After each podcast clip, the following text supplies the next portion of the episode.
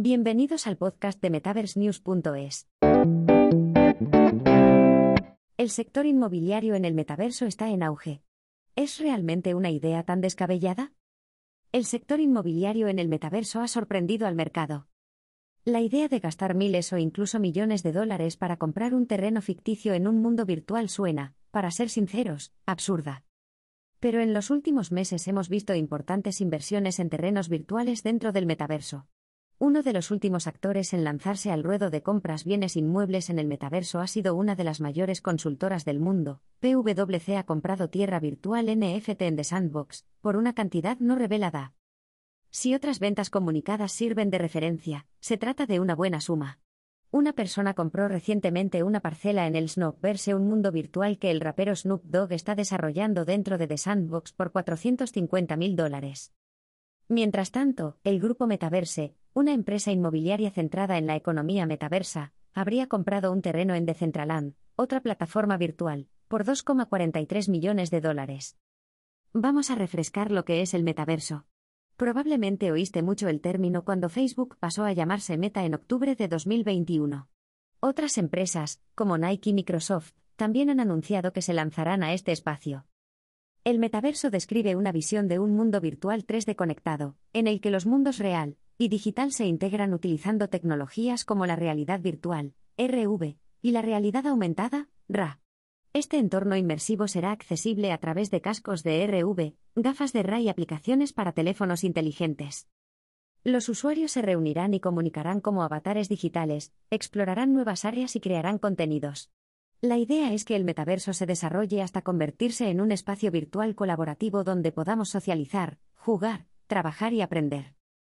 Ya existen varios metaversos, por ejemplo en plataformas de juegos virtuales como The Sandbox y mundos virtuales como Decentraland.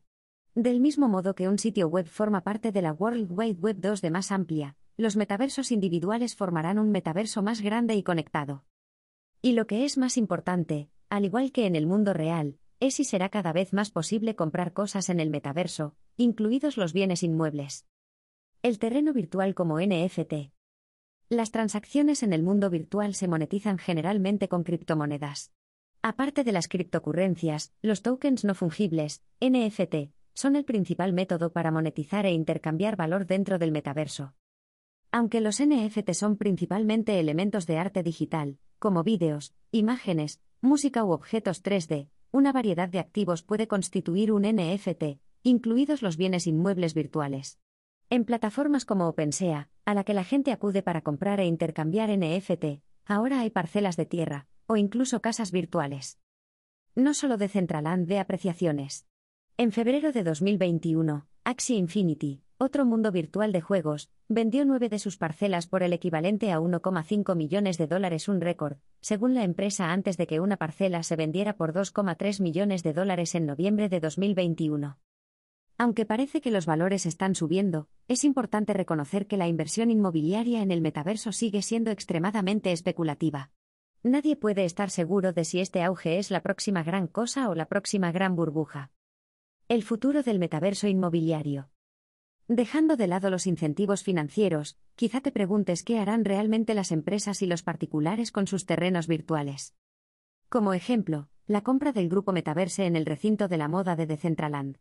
Según el comprador, el espacio se utilizará para celebrar eventos de moda digital y vender ropa virtual para los avatares, otra área potencial de crecimiento en el metaverso.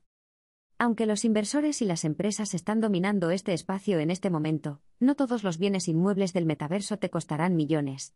Pero, ¿qué puede ofrecerte ser propietario de un terreno virtual?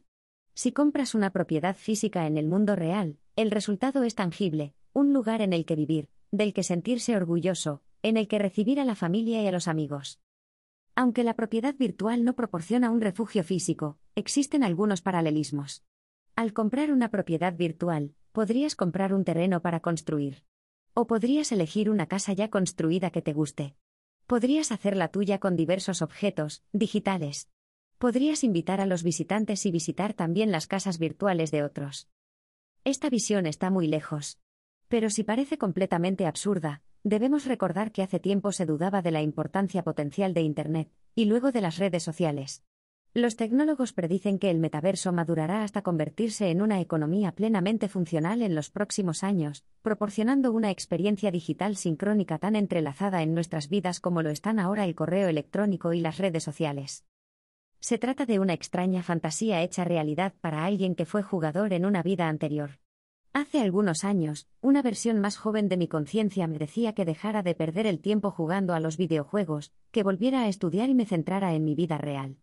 En el fondo, siempre tuve el deseo de ver el juego superpuesto a la vida real, al estilo de Real Player One. Siento que esta visión está cada vez más cerca.